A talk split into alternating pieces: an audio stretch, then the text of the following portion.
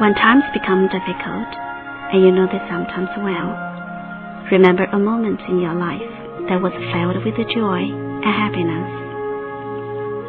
Remember how it made you feel, and you will have the strength you need to get through any trial.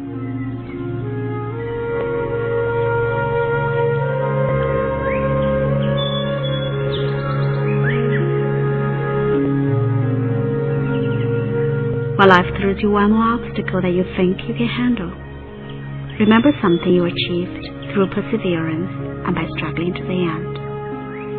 In doing so, you find you have the ability to overcome each obstacle brought your way.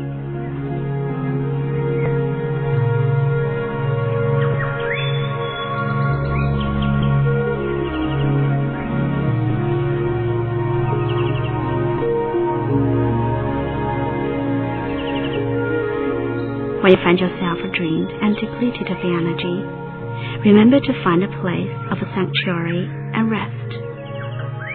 Take the necessary time in your own life to dream your dreams and renew your energy, so you'll be ready to face each new day.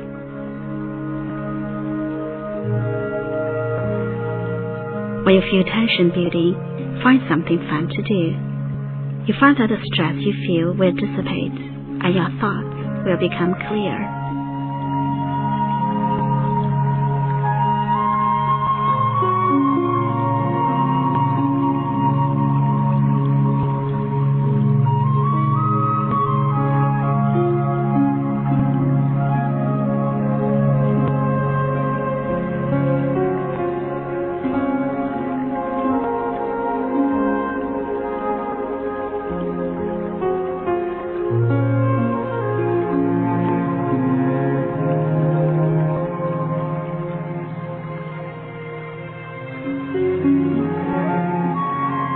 You're listening to Faith Radio Island simply to relax.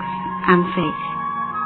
When you're faced with so many negative and draining situations, realize how minuscule problems will seem when you view your life as a whole and remember the positive events.